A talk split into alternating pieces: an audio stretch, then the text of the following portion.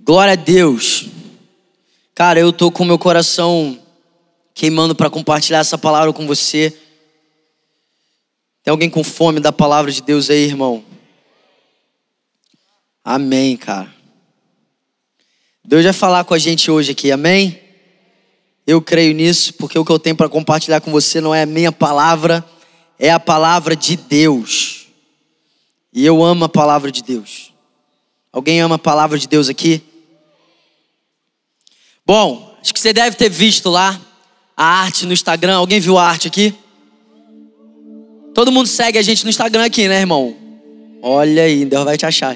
Se você não segue a gente, segue lá, arroba. A gente lançou a arte lá. E hoje a gente vai falar um pouco sobre referência. A arte está aí no telão, ó, para você que não viu. Se você não viu, irmão, ativa as notificações lá para aparecer tudo que a gente postar no Instagram, você ficar de olho lá. Hoje a gente vai falar um pouco sobre referência. Repete comigo, referência. Não fala mais alto, irmão, referência.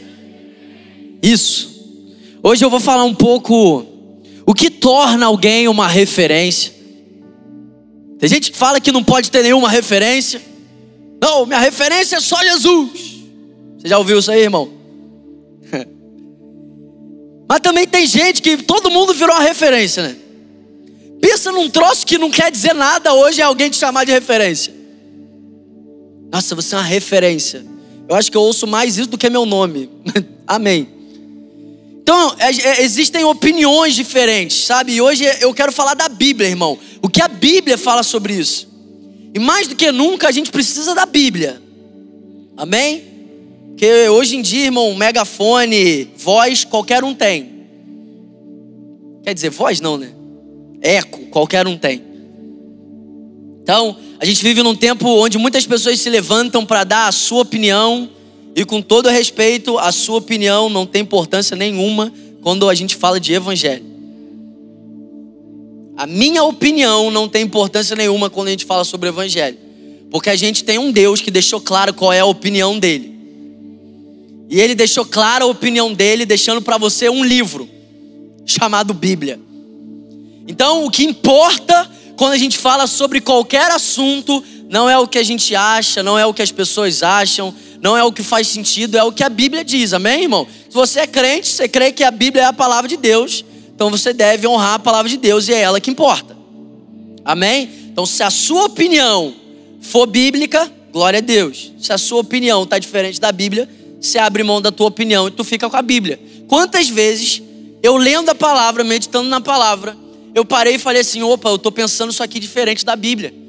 Então eu tenho que abrir mão da minha opinião, abrir mão do que eu estou pensando. Eu preciso submeter o meu coração a essa palavra, submeter o meu entendimento. A gente precisa deixar essa palavra renovar a nossa mente. Porque a nossa mente é uma mente caída, irmão. Nós estamos sendo renovados com a nossa mente, sabe? A renovação da mente é tão importante que a Bíblia chega ao ponto de dizer que se nós não renovarmos a nossa mente, a gente não vai viver a boa, agradável e perfeita vontade de Deus. Agora, como que se renova a mente? Se renova a mente pela palavra. A nossa mente é renovada com a palavra, e essa palavra, irmão, ela nos encoraja, ela nos, nos impulsiona, ela nos alinha, ela nos corrige. Sabe, quem nunca estava lendo a Bíblia e falou assim, cara, glória a Deus, é isso.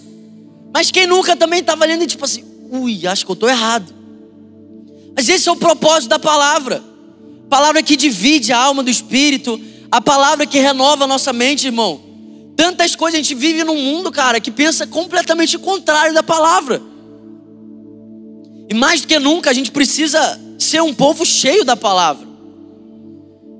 Ser um povo que antes de sair falando as coisas, irmão, sabe qual é a opinião de Deus, para não passar vergonha. Para não ficar falando coisa e depois ter que ficar, ixi, falei tudo errado. Então a gente precisa saber o que a palavra diz sobre isso. É, e hoje eu quero falar sobre o que a Bíblia diz sobre referências. Sabe, eu entendo, eu entendo a pessoa que diz assim: não, minha referência é só Jesus. Vai saber o que, que essa pessoa passou, vai saber qual é a história dela, vai saber qual é o contexto familiar dela, vai saber qual é o contexto que ela viveu de igreja. Eu entendo essa pessoa, eu me compadeço dela. Eu entendo uma pessoa que chega num extremo e diz assim: Eu só olho para Jesus, e a gente tem que se compadecer, irmão.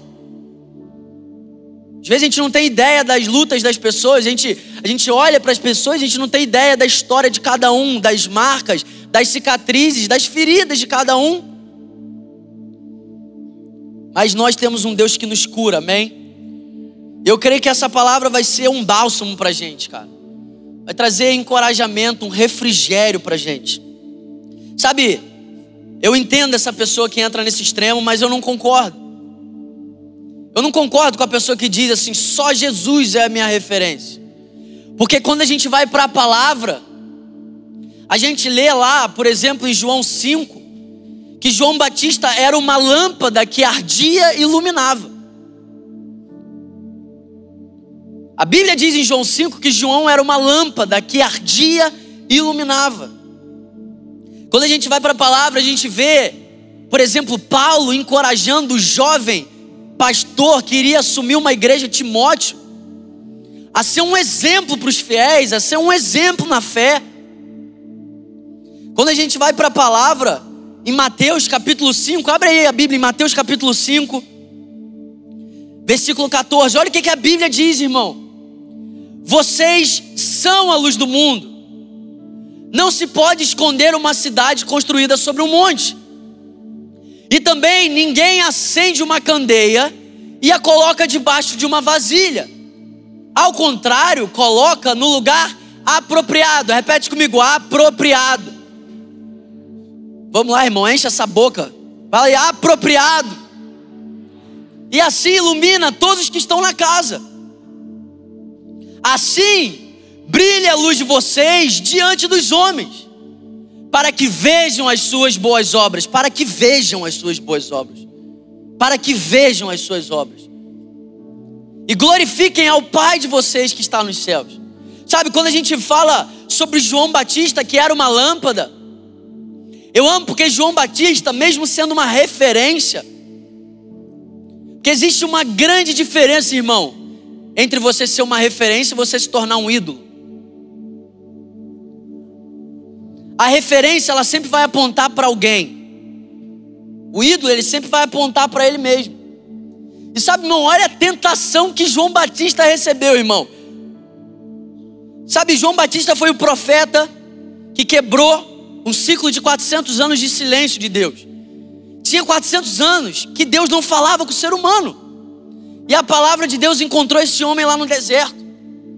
E aquele povo, eles estavam tão desesperados por novamente ouvir a palavra de Deus, que quando eles olharam para João, eles até pensaram se não seria João Cristo.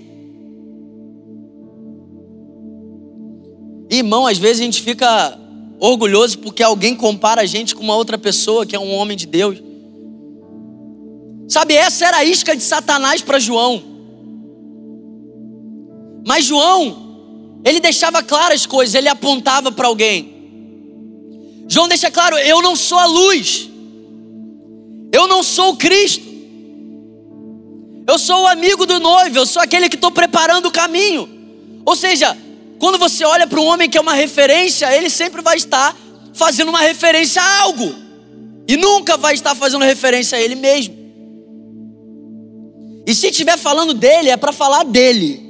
Amém? Entende isso aqui? Então a gente vê que a tentação de João Batista foi, cara, tem tanto tempo que ninguém aparece, ninguém ouve a palavra de Deus, eles estão achando até que você é Jesus. Imagina, irmão. Imagina a tentação da soberba, da vaidade. Mas João Batista, eu amo esse cara porque ele deixa muito claro: eu não sou a luz, eu sou a lâmpada. Mas mesmo sendo a lâmpada, eu queimo e eu ilumino. Tu sabe, irmão, essa palavra também vai quebrar muita religiosidade no nosso meio, amém? Para você que acha que você tem que. Não, é, é só Deus que tem que ver as coisas. O texto está dizendo: brilhe a sua luz diante dos homens, para que eles vejam as suas obras. Mas aí, irmão, se você for uma referência, elas vão olhar para você e elas vão ver outra pessoa. Se você for uma referência, a sua vida vai apontar para outra pessoa. Então João Batista era uma lâmpada. A Bíblia deixa claro: ilumine, eu dei uma luz para vocês. E João Batista sabe que a luz que ele tem não é luz própria. João Batista sabe que a luz que ele ilumina não, não tem a ver com os seus dons, não tem a ver com as suas habilidades, não tem a ver com o seu talento, não tem a ver com a sua erudição, não tem a ver com o seu conhecimento. A luz que brilha nele é a luz de Deus.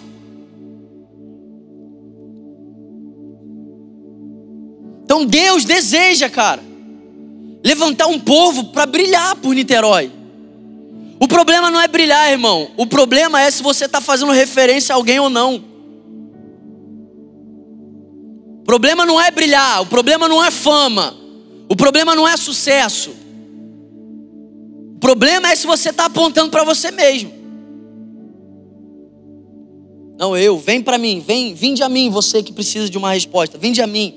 Se eu orar por você, tudo acontece. Se eu falar com você, tudo muda. Se você ouvir a minha pregação, acabou, irmão. Corre desse tipo de gente. Corre desse tipo de gente. Sabe, corre de gente que é necessário demais. Corre, irmão. Porque um homem de Deus, ele sabe que ele não é tão necessário assim. Se eu morrer hoje, irmão, se o Next, se o Next parar porque eu morri hoje, eu fui três anos um ídolo para vocês.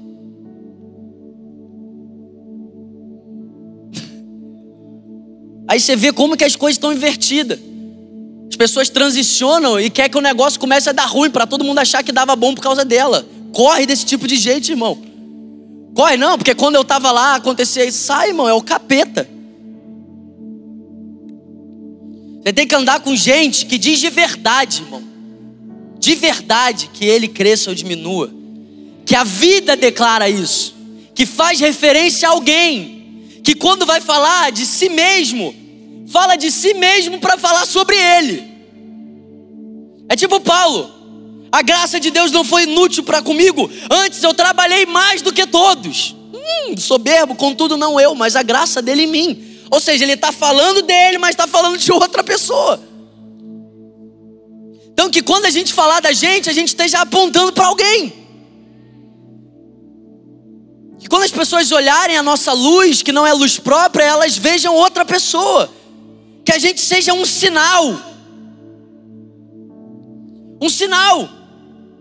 E para você ser um sinal, você não precisa de resultado, você não precisa de aplauso, você não precisa de circunstância. Deus levantou Jeremias e falou assim: Jeremias, estou te levando para um povo duro de coração. Você vai falar, ninguém vai te ouvir. Meu Deus. Mas aí Deus fala para Jeremias: Mas eles vão saber que um profeta passou ali. Você não precisa de número para ser uma referência. Você precisa de um coração quebrantado. Você precisa de um desejo de viver para a glória dele. Você precisa de um desejo de viver uma vida que glorifique o nome dele. Sabe, chegou, chegou a hora, irmão, da gente realmente se humilhar diante da mão de Deus, irmão.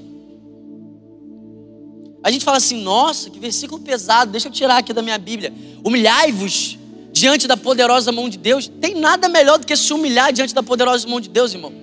Sabe o que é se humilhar diante da poderosa mão de Deus? Deus, eu estou aqui, eu ouvi, você me deu essa palavra, mas se você não vier aqui, Deus não vai acontecer nada. Espírito Santo, se você não quebrantar os corações, não vai acontecer nada. Agora, eu estou no meu quarto? Não, eu estou aqui, irmão. Eu estou aqui falando. Eu estou aqui usando o que Deus me deu. Então, cara, chegou a hora da gente parar com essa ideia de que não, eu estou aqui, tá tudo certo, todo mundo que se vire, vem atrás de mim. Não, irmão. Não, irmão. Deus quer homens igual Davi, cara. Deus quer homens igual Daniel. Deus quer homens que possam, que possam chegar no meio de um grande auditório e apontar para outra pessoa. Deus quer homens que, diante de um estádio lotado, eles vão fazer uma referência a outra pessoa. Então nós somos uma lâmpada. A nossa luz não é luz própria, irmão. A nossa luz é o Espírito Santo que habita em nós. Agora, lendo esse texto de Mateus, eu quero que você pare para pensar, amém? Fala assim comigo, eu recebi uma mente, inteligência, e hoje eu vou pensar. Sabe por quê, irmão? A gente está vivendo num contexto muito perigoso, cara. A gente está vivendo num contexto onde as pessoas meio que estão esquecendo da palavra e estão fazendo as coisas de acordo com o que elas acham que tem que ser feito. A gente olha aí, cara, você sabe do que eu estou falando, irmão, tanta confusão. Agora, falando sobre referência, a gente precisa entender que Mateus capítulo 5 tem dois princípios aqui que eu quero que você perceba, irmão. O primeiro princípio que eu quero que você perceba aqui é que essa pessoa que está brilhando, o texto diz que não é ela que se coloca no lugar. O texto deixa muito claro que não é essa luz que se coloca em um lugar para iluminar. O texto deixa muito claro que é Deus que coloca no lugar apropriado.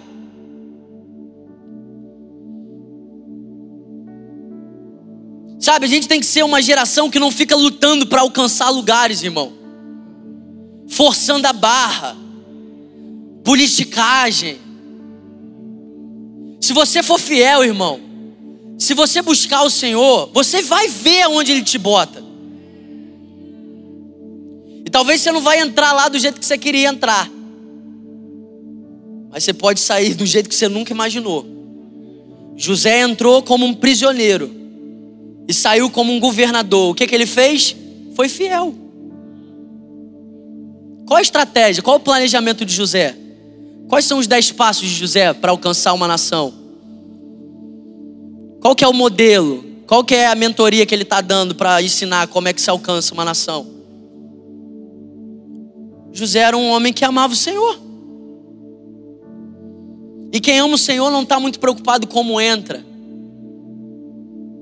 Pode ser prisioneiro, pode ser servo, pode ser esculachado, pode ser menosprezado. O importante é que eu sei o que Deus vai fazer quando a gente chegar lá. E sabe, é Deus que coloca a gente nesses lugares. E olha que loucura, a gente perde tempo tentando convencer a Deus de colocar a gente nesses lugares. Deus, por favor, Deus, me faz ter relevância na minha geração. E a gente começa a acreditar que Deus tem algum problema de botar filhos em lugares altos. Só que Deus não tem nenhum problema de botar um filho dele num lugar alto. O único problema é se você está pronto para ir nesse lugar. Se você está pronto para chegar lá. Você acha que Deus quer Nabucodonosor no trono, irmão? Deus quer Davi no trono.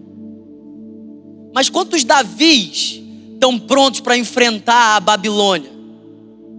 Quantos Davis estão prontos para, no meio da Babilônia, ser odiado porque é hora demais? Quantos Davis existem em Niterói que estão sendo perseguidos de verdade por causa da justiça? Quantos Davis que não estão fazendo da Babilônia um parque de diversão, mas estão fazendo da Babilônia um campo missionário? Quantos Davis existem no nosso meio? Quantos Davis que podem receber um reino e continuarem sendo homens de uma coisa só? Quantos Davis que podem ter ouro, prata, dinheiro, reconhecimento, autoridade, governo e não se corromper? Quantos Davis existem no nosso meio?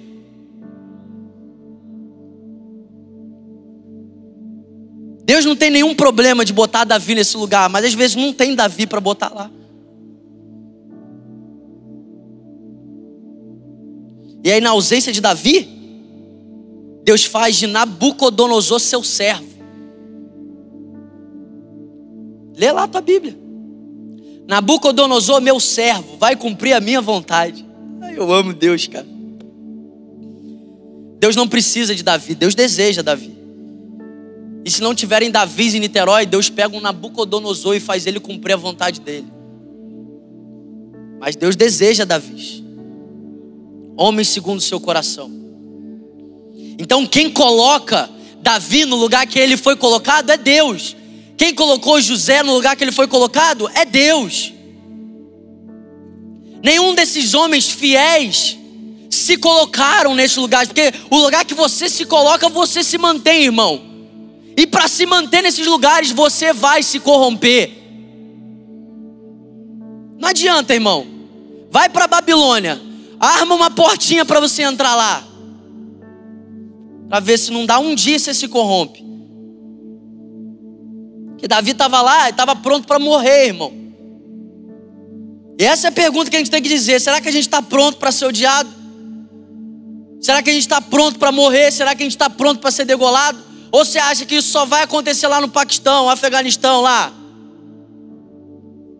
Sabe de uma coisa, irmão? Um dia eu li um negócio num livro, aquilo mexeu comigo. Não sei se foi exatamente assim que estava escrito, mas o autor, se eu não me engano, é no Até a Morte do Dalton Thomas. Ele fala que a ausência de perseguição num país não tem a ver com a bondade de um povo em não perseguir, mas tem a ver com a omissão do povo de Deus em se posicionar. Ou você acha, irmão, que se a gente realmente sair daqui e resolver ser fiel a essa palavra, e resolver viver para a glória de Deus, você acha que vai todo mundo te amar?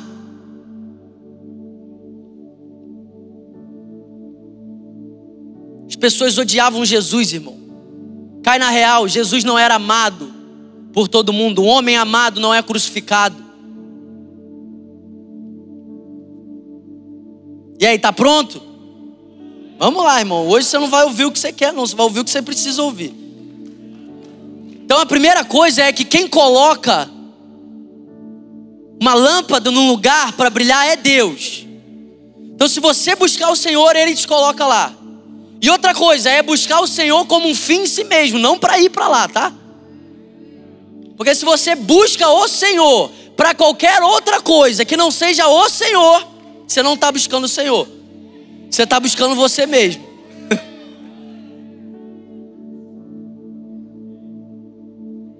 Porque a busca por Deus é o fim em si mesmo, é o motivo da nossa existência, é o motivo da gente estar aqui. Eu não busco o Senhor para Ele me usar, eu não busco o Senhor para Ele me dar uma palavra, eu não busco o Senhor para Ele levantar o meu nome em Niterói, no Rio de Janeiro, eu busco o Senhor porque eu nasci para buscar Ele, e Ele é a minha recompensa, Ele é a minha recompensa, essa é a minha recompensa.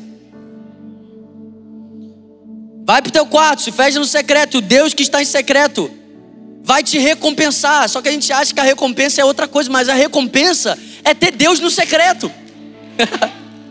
Essa é a minha recompensa, irmão. Essa é a minha recompensa, é saber que eu vou sair daqui, eu vou entrar no meu quarto e Deus vai estar lá. Essa é a minha recompensa. Essa é a minha herança. Então a primeira coisa, quem coloca é Deus, amém? Segunda coisa, Deus coloca no lugar apropriado. E aí você sabe o que eu estou falando, irmão. Você viu a arte aí, não viu? Você conhece essas pessoas que estão aí, não conhece? Primeira coisa que eu quero falar para você nessa noite, para você não me interpretar mal, eu amo essas pessoas. Eu amo cada uma delas. Eu celebro os processos que elas estão vivendo e creio no processo que elas estão vivendo. Agora, a minha pergunta para você e a pergunta que eu me faço é: Justin Bieber estava no lugar certo? Ele estava no lugar apropriado? E estou falando de reino, amém, irmão? Não estou falando de Justin Bieber num palco cantando lá num estádio. Estou falando de Justin Bieber cristão, amém? Justin Bieber fazendo conferência, Justin Bieber é, andando com o pastor, indo para púlpito, participar de culto. Esse, será que esse era o lugar apropriado de Deus nessa estação da vida dele? Será que Andressa Urac estava no lugar apropriado para a estação que ela está vivendo? Minha pergunta para você é: quem que botou eles lá? Sabe, irmão, Deus tem compromisso de sustentar aquilo que Ele está fazendo. Aquilo que a gente está fazendo, Deus não tem compromisso de sustentar, não, irmão. E eu amo cada um deles. Eu oro por eles e desejo que realmente eles vivam totalmente para a glória de Deus. E eu fiquei muito triste quando eu soube da notícia que a André Surak voltou para a prostituição. Fiquei muito triste quando eu soube lá que o Justin Bieber abriu uma empresa de maconha, mas não fiquei surpreso. E aqui está a diferença. E aqui é que a gente tem que ser sincero. Porque triste você tem que ficar, irmão, senão tu não é crente. Se tu se alegra em ver esses caras caindo, tu não é crente, não, irmão. Se tu se alegra em ver uma mulher dessa voltar para prostituição, tu tem que nascer de novo, irmão. Porque Deus ama eles. Deus é apaixonado por eles. Deus tem um propósito na vida deles. Se você não se compadeceu, cara, deixa Deus quebrantar teu coração, irmão. Se você ficou fazendo disso é motivo de você ficar fazendo post para ganhar engajamento, para ganhar voz, irmão, nasce de novo. Eu fiquei muito triste, mas eu não fiquei surpreendido. Não fiquei nem um pouco surpreso. Sabe por que eu não fiquei surpreso, irmão? Porque eu sei que eles não tinham os pré-requisitos para estarem nesse lugar. E sabe, é muito fácil a gente chegar aqui e apontar o dedo para eles. Mas talvez a culpa esteja nas nossas mãos. Porque a gente é um povo que fica querendo achar alguém para que esse alguém faça por mim aquilo que eu deveria estar fazendo. A gente pensa assim: meu Deus, Justin Bieber tem 100 milhões de seguidores. Se ele pregar, eu não preciso pregar. Você pensa isso, você não tem coragem de falar. Meu Deus, todo mundo da minha faculdade ama Justin Bieber. Agora eu nem preciso pregar mais para minha faculdade. Justin Bieber já está pregando. E aí sabe qual é o problema, irmão? A gente não ama essas pessoas, porque se a gente amasse, a gente zelava por elas. Ah, irmão, eu não tenho nada contra, e hoje a gente está em casa, não tem transmissão, mas. Irmão, a gente tem que amar essas pessoas, irmão. Um pastor que ama esse cara não bota esse cara num púlpito, não, irmão. Na moral mesmo. Sendo sincero, cara. Sendo sincero, irmão. Por quê? Porque ele não pode, ele é pior que alguém? Não, porque a gente está zelando. O problema é que a gente atrapalha o que Deus está fazendo na vida dos outros. A gente atrapalha antecipando coisas. A gente atrapalha, irmão. A gente atrapalha. Sabe, o Luan estava aqui hoje, está aqui hoje. Luan é, é, é uma das maiores alianças que eu tenho. É um dos caras mais de Deus que eu conheço. Depois de três anos, eu botei esse cara para orar aqui hoje. Sabe por quê, irmão? Porque eu amo Ele. Eu amo Ele. E eu estou zelando para que os planos de Deus se cumpram na vida dele. Então, amar a pessoa não é dar voz para ela, amar a pessoa não é dar plataforma para ela, amar a pessoa não é fazer conexões para ela, amar a pessoa é cooperar com o que Deus está fazendo nela, cuidar, orar, ser família, estar tá junto, dar suporte. Isso é amar essas pessoas.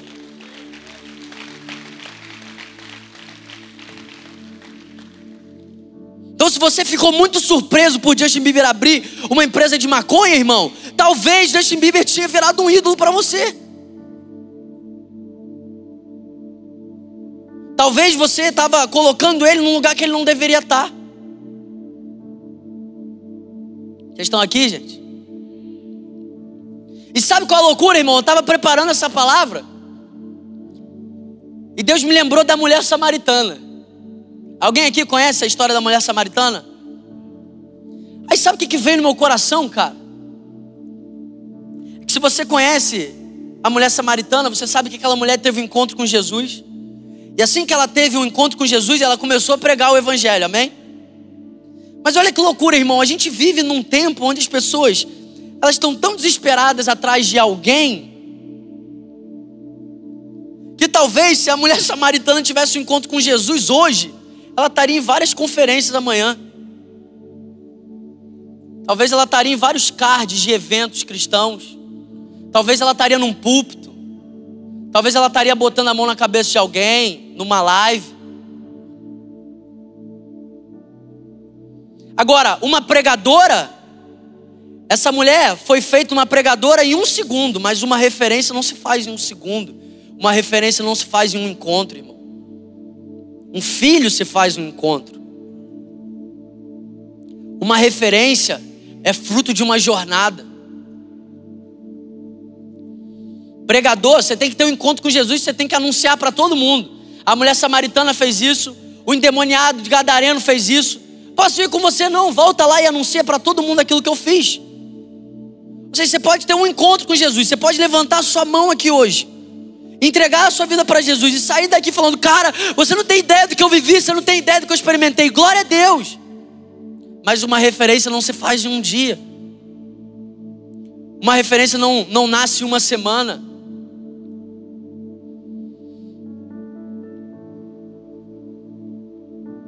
E às vezes, talvez, pode ser esse um dos motivos pelo qual Jesus falou assim: não me segue, não, vai lá e conta para eles. Vai lá. Sabe por quê, irmão? A gente tem que zelar pelo coração das pessoas. O coração do homem é ruim, irmão. Tem alguém que tem um coração ruim aqui? Nós estamos sendo transformados, cara. A gente recebeu uma nova natureza, mas nós estamos num processo de santificação. Num processo de santificação, cara.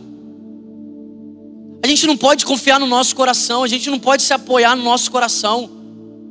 O coração do homem é ruim, irmão. O meu coração é ruim. E se eu não me lembrar disso, eu pioro. Porque isso me coloca aos pés de Jesus. Isso me coloca aos pés de Jesus. Deus está tá repreendido. Deus me ajuda. Tira esse orgulho do meu coração. Tira essa soberba. Esse elogio entrou no meu coração. Gerou uma coisa ruim em mim. Me ajuda, Jesus. Eu, me lembra de quem eu sou sem você. Me lembra que sem você eu nada posso fazer. Ou você não passa por isso, irmão? A gente está sendo transformado, cara. A Bíblia fala sobre não colocar um neófito na fé para ser um ministro por causa de soberba. soberba precede a queda, irmão. A soberba, a soberba é a armadilha de Satanás para destruir o homem. Então eu não posso pegar uma mulher samaritana e botar ela aqui para pregar, irmão. Eu não posso. Não posso, irmão. Não, não dá para fazer isso, cara. Não dá para ficar usando as pessoas, irmão. E vamos ser sinceros. Quantas dessas pessoas que usam essas pessoas estão fazendo isso por amor? Vamos ser sinceros, irmão. Vamos ser sinceros. Será que não está querendo holofote? Será que não está querendo reconhecimento? Sabe, é por isso que eu amo meu pastor, irmão. Que eu vejo o meu pastor falando do mesmo jeito que ele fala para o governador do estado com qualquer pessoa que entrar aqui.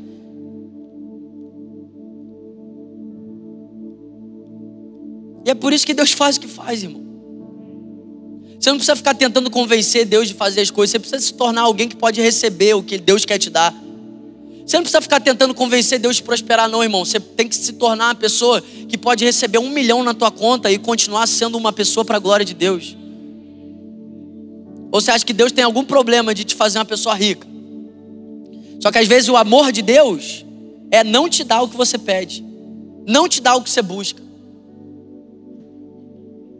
Sabe, a gente precisa abraçar os nossos processos, para que realmente a gente se torne um povo que aponta para alguém, para que realmente, quando as pessoas olharem para a gente, elas vejam outra pessoa para que a gente possa ser um sinal. Um sinal não aponta para si mesmo, um sinal aponta para alguém, cara. A gente tem que abraçar esses processos igual os homens de Deus abraçaram, igual Jesus abraçou, irmão. Jesus ficou 30 anos para cumprir um ministério de três anos, cara. João Batista ficou 30 anos para cumprir um ministério de seis meses. E sabe qual é a loucura? A gente a gente é tão apressado, tão ansioso, a gente tem tantos problemas com processos, que a gente usa a história de Paulo para falar que não existe processo. Não, Paulo perseguia a igreja, Paulo encontrou Jesus, Paulo começou a pregar e virou um apóstolo. Só que você nunca leu Gálatas 1, então. Porque Gálatas 1 diz que depois do encontro que Paulo teve com Jesus, só depois de três anos ele foi para Jerusalém. Depois de três anos, quando ele foi para Jerusalém, ele só viu Tiago, irmão do Senhor. E depois de três anos que ele foi lá e viu Tiago, ele foi para a Síria e ficou 14 anos lá. E depois de 14 anos, mais 3, 17, ele voltou para os discípulos e foi trazido para a família e virou um apóstolo. Só que a gente acha que foi assim, ó, Paulo está lá perseguindo a igreja, caiu de cara no chão, encontrou Jesus, agora eu sou apóstolo. Uh! Uma referência não se faz de um dia para o outro. Uma referência não se faz de uma semana para outra. Uma referência é uma pessoa que abraça o processo. E Deus quer levantar pessoas que sejam uma referência. Deus quer Deus quer levantar um povo aqui no Next que Ele pode colocar num lugar alto. E mesmo nesse lugar alto, a gente sempre vai estar apontando para Ele. A gente sempre vai estar fazendo menção dele. E se a gente estiver falando da gente, a gente vai falar da gente para falar dele. A gente vai fazer tudo para a glória dele. Quer comais, quer bebais, façais tudo para a glória de Deus. A gente precisa abraçar os processos. Aí a gente lê Paulo falando assim: ó, sejam meus imitadores, como eu sou de Cristo. Mas a gente não entende o processo que esse cara viveu para falar isso. E a pergunta que a gente tem que se fazer é: se alguém me imitar, essa pessoa vai estar imitando Cristo? Se alguém virar a tua cópia hoje, ela vai virar uma cópia de Jesus? Alguém pode te imitar? Mas não é o que você mostra, não, é o que você não mostra também. As pessoas podem olhar para você e ver Jesus e viver como você vive. A segunda-feira, a terça-feira, a quarta-feira, a quinta, a sexta, o sábado, domingo. Porque Deus deseja homens que possam falar assim: ó, sejam meus imitadores, como eu sou de Cristo. Mas homens que dizem isso são homens que abraçam um processo um processo de se humilhar diante da mão de Deus. Sabe, se humilhar diante da mão de Deus é a maior graça que eu tenho, irmão. É não confiar em mim mesmo, é não confiar nos meus dons, é não confiar nos meus talentos, é não, é não me apoiar no meu próprio entendimento, é falar, Deus, se não for você. Cara, Jesus falou que sem Deus ele nada podia fazer. Quem a gente pensa que a gente é, cara?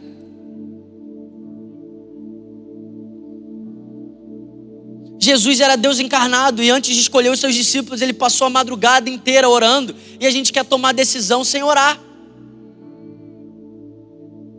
A gente quer que alguém venha aqui, bota a mão na nossa cabeça, fala aquilo que a gente quer ouvir e a gente vai tomar um monte de decisão e depois ainda bota a culpa na pessoa.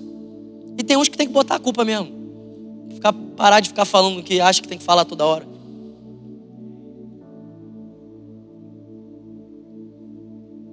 Deus quer levantar aqui, cara. Isso tem a ver com você. E João Batista é a prova que não precisa de plataforma para ser uma lâmpada que arde e ilumina. João Batista é a prova que os solos secos do deserto podem ser o lugar certo para você iluminar. João Batista é a prova que não precisa de muita gente que te ama e que te entenda para você cumprir o propósito de Deus na tua vida. Agora, João Batista é a prova de alguém que está disposto a abraçar o processo para preparar o caminho do Senhor. E aí a gente também aprende com João Batista que talvez isso não gere tanto, tanta alegria no nosso coração, esse tipo de palavra. Talvez falar sobre abraçar processos, se humilhar diante da poderosa mão de Deus, não, brilha, não brilha os nossos olhos, não gera tanto desejo no nosso coração, porque talvez a gente não está ardendo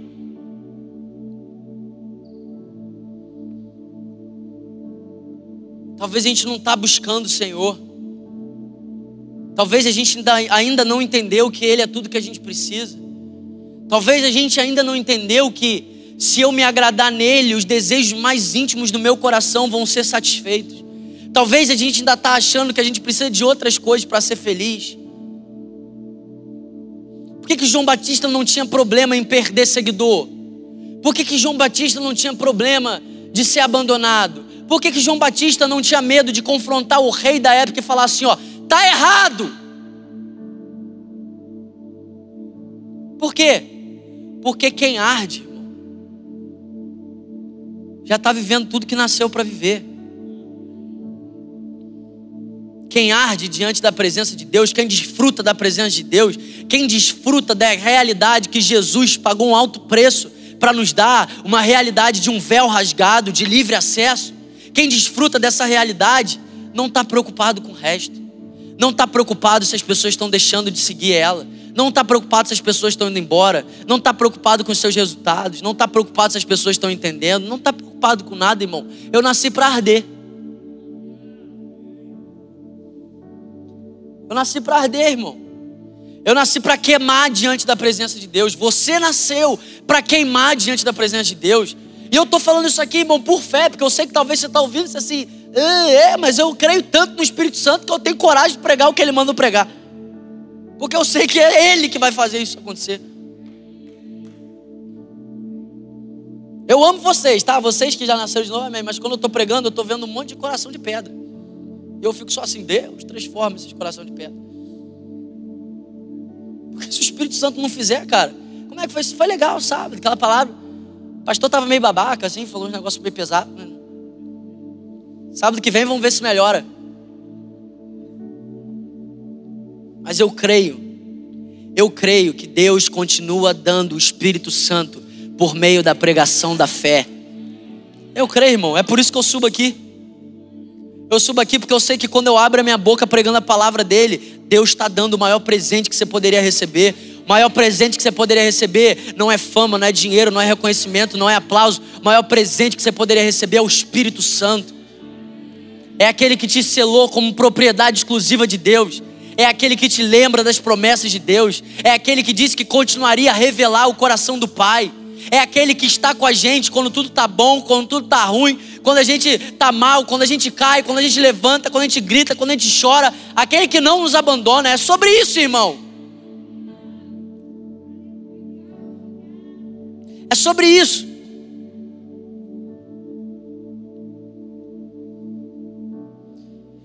E aí, sabe por que, que eu olho para uma pessoa tipo Luan e eu não fico com pena dela? Porque isso aqui que o Luan fez não é o motivo da alegria dele, irmão. Eu sei que ele é feliz. Por que, que ele é feliz? Porque ele queima por Jesus. Felicidade não está no microfone, não está no púlpito, não está num aplauso, não está em você se fazer parte de uma conferência, não está nisso, irmão. Em nome de Jesus, não espere chegar lá para você ver que não vai mudar nada na tua vida. Não espera chegar num púlpito para falar assim, é, parece que aconteceu nada. Volto para tua casa, eu continuo carecendo da misericórdia, da graça, continuo sendo um trapo de imundície. Meu Deus do céu. Achei que eu ia virar um anjo. Não espera chegar nesses lugares. Não gasta a sua vida esperando chegar nesses lugares. Porque quando você chegar lá, a única coisa que você vai acumular é frustração. Porque quando você chegar lá, você vai ver que aquilo que você estava esperando não tem o poder de preencher o teu coração. Ah, não, mas quando eu, eu chegar nesse lugar, quando eu, quando eu alcançar isso aqui, vai ser tudo diferente. Sabe, eu, eu aprendi isso com uma das coisas mais ridículas. Porque quando eu era moleque, meu sonho era ser todo tatuado. Aí eu comecei a fazer tatuagem adoidado, três tatuagens por mês. Aí toda vez que eu saía de lá, eu olhava pro espelho e achava que eu era pouco tatuado. Eu falei assim, eu tenho que fazer mais, tenho que fazer mais. E toda vez eu ia, gastava dinheiro, saía, tinha pouco. Eu falei assim, meu Deus, não muda nada. Tá entendendo, irmão? Não sei se foi um bom exemplo, não, mas amém. Num dia que eu ganhar 10 mil reais, ganhou 10 mil reais, não mudou nada, irmão.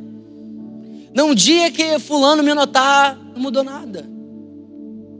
Porque fulano te notar 10 mil reais na tua conta, não tem o poder que só Deus tem. Sabe, irmão, você quer ser uma pessoa feliz, você tem que arder. Eu poderia falar muita coisa aqui, irmão, para você. Mas eu quero um povo feliz, cara. Você já parou para pensar que Deus não precisava te criar? Já parou para. E às vezes a gente precisa se fazer perguntas. Ou fazer perguntas para Deus: Deus, por que você criou tudo, cara? Deus, por que você me criou? Sabe, Atos 17 diz que tudo que Deus criou, os animais, as árvores, os limites que Ele colocou, Ele fez tudo isso com um propósito. Sabe qual era o propósito? Que o ser humano buscasse a Ele. Ou seja, buscar o Senhor não é mais um assunto do Evangelho. Buscar o Senhor é o Evangelho. Buscar o Senhor é o que Jesus nos deu a possibilidade de fazer novamente. Buscar o Senhor é o fim da humanidade. Buscar o Senhor é tudo que eu nasci para fazer.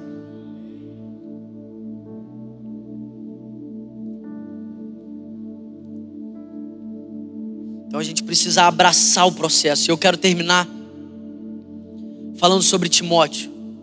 Timóteo era um jovem, um jovem diante de um grande desafio o desafio de pastorear uma igreja. Paulo estava encorajando, exortando Timóteo. Em 1 Timóteo capítulo 4, versículo 12, Paulo diz assim para Timóteo: Ninguém o despreze pelo fato de ser jovem. Mas seja um exemplo para os fiéis. Olha que louco, irmão. Olha que louco, irmão. Não é só ser um exemplo para quem está lá fora, não. É ser um exemplo para quem é fiel. Nenhum glória a Deus, nenhum amém. Amém. Paulo está falando isso para Timóteo. Timóteo, não deixe ninguém te desprezar pelo fato de você ser jovem. Mas seja um exemplo para os fiéis. Exemplo aonde? Na palavra. Ou seja, irmão, se você não, não é um exemplo na palavra, você não pode ser uma referência, cara. Porque como que você vai apontar para Jesus sem a palavra? Então, seja um exemplo para os fiéis na palavra Agora, a palavra não é tudo. O que mais tem aqui é. Aqui não. Aqui não. Mas o que mais tem por aí são exemplos na palavra que não são exemplos no procedimento. Prega muito. As coisas acontecem porque o dom é revogável. Mas ninguém pode sonhar como é que é a vida dela, como é que é o casamento dela como é que está a casa dela. É o que mais tem, irmão. O diabo também faz sinal, tá? O diabo também mexe no sobrenatural, tá bom? Quer uma prova na Bíblia? Tudo que Moisés fazia, quase tudo. Os magos reproduziam igualzinho. E aí? Vai ser guiado por sinal? Não, porque meu coração queima, porque o cara é curado. Não, porque as coisas estão acontecendo. A pessoa está falando língua dos anjos. A pessoa está pulando. Não, eu estou sentindo aqui e tal. É. Vai lá. Para ser um exemplo, irmão, tem que ser um exemplo na palavra. Porque se você não for um exemplo na palavra, você nunca vai ser no procedimento. Porque o que te revela qual é o procedimento que Deus espera de você é a palavra. Então, seja um exemplo na palavra, no procedimento, no amor, na fé e na pureza. Aí está uma referência. Não, mano, fulano prega muito, mas não é uma referência. Não, mano, quando esse cara pega no microfone, não quer dizer nada. Pode dizer e pode não dizer nada. Sabe por que eu estou te falando isso, irmão? Porque engano engana. Tá bom? Engano engana. A gente acha que a gente vai ser enganado com uma coisa ridícula. Você acha que é assim, não, quando o diabo quiser me enganar, ele vai fazer um negócio aqui, uma coisa ridícula. Você vai saber, engano engana, irmão. Engano engana. E é por isso que a gente tem que ser um exemplo na palavra. Porque o que nos blinda do engano é a palavra. É o Espírito Santo através da palavra. E a gente tem que se compadecer de quem está sendo enganado. Ou você acha que eu olho para uma igreja lá, que é essa bagunça aí que vocês sabem que eu estou falando, e você acha que eu estou querendo que vá todo mundo para o inferno, irmão? Sabe, quando os discípulos entraram nessa aí, irmão, Deus falou assim: ó, vocês não sabem qual é o espírito que vocês servem, não?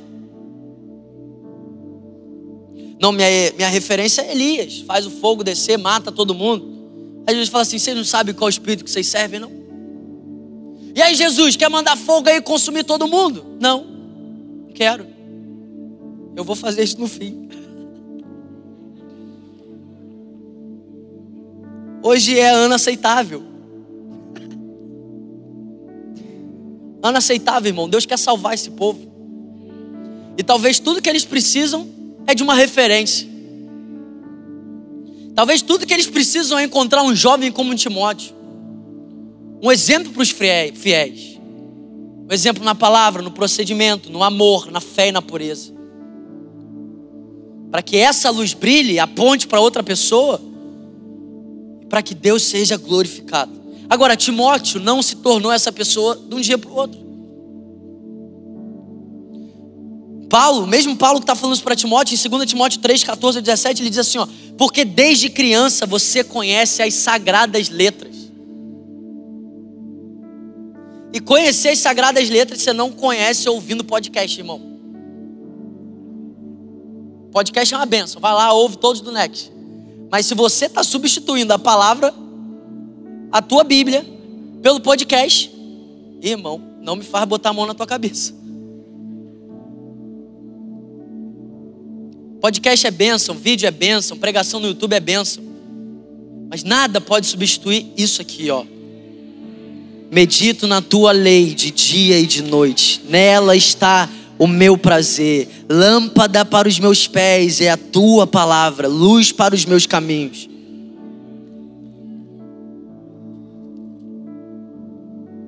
Então Timóteo é alguém que desde criança conhece as sagradas escrituras. E sabe, irmão, se você não gosta de ler, você está na religião errada. Porque teu Deus deixou um livro grosso para você ler. Amém? Um dia eu ouvi isso, eu queria bater na pessoa, mas eu falei, é verdade. Eu posso fazer?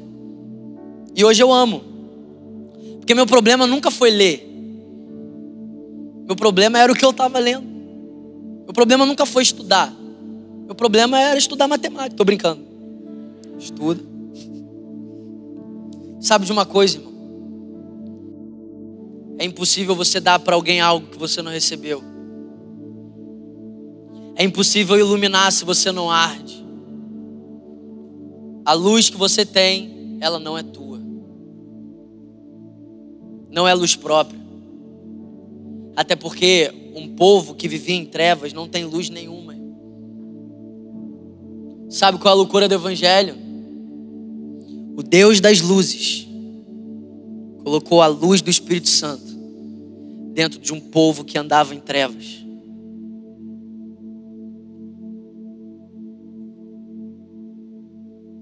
A gente andava em trevas, irmão. Nós estávamos mortos nos nossos pecados. Sabe de uma coisa que eu creio que o Espírito Santo está falando para a igreja nos nossos dias? Para a gente aprender a valorizar Ele.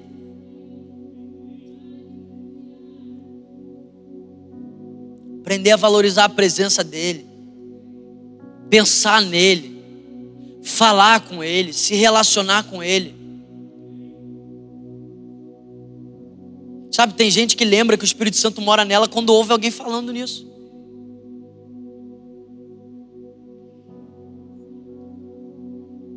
Sabe qual, qual, é, qual é a crise do meu coração? É pensar que talvez se o Espírito Santo saísse de nós, muitos não perceberiam.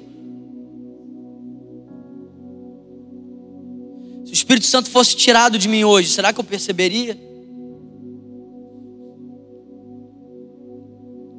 Será que eu sentiria falta? Será que eu sentiria saudade? Será que eu me prostraria e falaria só não tira de mim o teu espírito? Sabe, Davi é tão apaixonado pelo espírito que ele não precisou perder antes de perder, ele já clamava: só não tira de mim o teu espírito. Só não tira de mim o teu espírito. Só não tira de mim o teu espírito. Pode tirar o reino, pode tirar a autoridade, pode tirar o poder, pode tirar o governo, pode tirar os bens. Só não tira de mim o teu espírito. Só não tira de mim o teu espírito. Esse tem que ser o nosso clamor, igreja valorizar a presença dele, sair dessa liturgia vazia de, de, de um rito, né? Que é sempre igual, sempre do mesmo jeito. Cara, nem sempre o Espírito Santo faz as coisas do mesmo jeito. E sabe, às vezes ele não faz mais porque ele não está sendo honrado. Você acha que Deus não quer levantar um cadeirante aqui, irmão? Você acha que Deus perdeu o poder dele? Você acha que Deus não quer ressuscitar um morto? Mas será que tem no nosso meio um povo que vive para Ele, que volta o seu coração para Ele, que volta a sua atenção para Ele, que pensa nele, que medita nele? Deus quer queimar isso no nosso coração, irmão. A gente valoriza, a gente não tem a gente valoriza tantas pessoas que não deveriam ser valorizadas, irmão. A gente aplaude gente que a gente deveria vaiar. A gente dá tapinha nas costas de quem a gente deveria falar tá errado. Se a gente tem tanta facilidade assim para valorizar, por que, que a gente não valoriza o Espírito Santo? Aquele que nunca foi embora depois que chegou. Aquele que estava lá no dia que você caiu e não foi embora.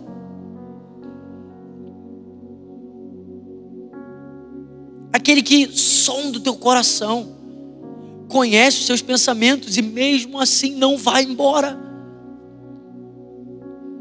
Não é aquele que veio, é aquele que nos selou. Como propriedade exclusiva dele.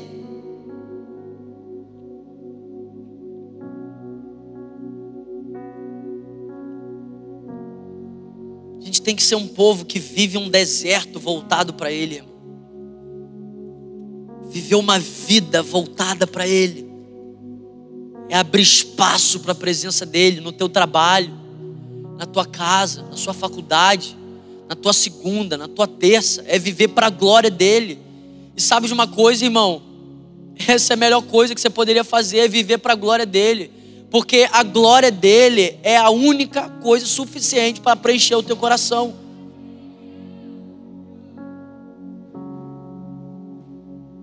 Sabe, às vezes a crise vem, o aperto vem, só para a gente não se esquecer disso.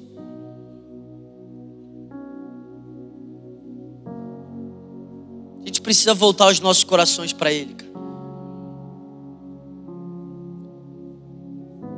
Tem noção Tem noção do que você está experimentando agora?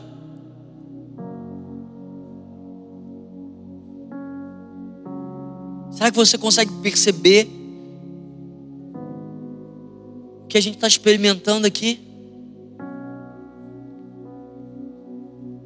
Será que você consegue perceber que Ele está aqui? Sabe, às vezes tudo que a gente precisa é aquietai-vos e sabeis que eu sou Deus. Às vezes tudo que a gente precisa é nos calar.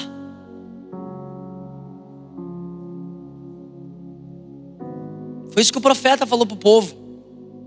Calem-se. Calem-se. Diante de Deus. Às vezes tudo que a gente precisa é entregar para Ele o controle é deixar Ele ser Deus sobre as nossas vidas, é deixar Ele nos envolver, é deixar Ele nos encontrar, é deixar Ele nos tocar, é abrir espaço para que Ele venha e faça.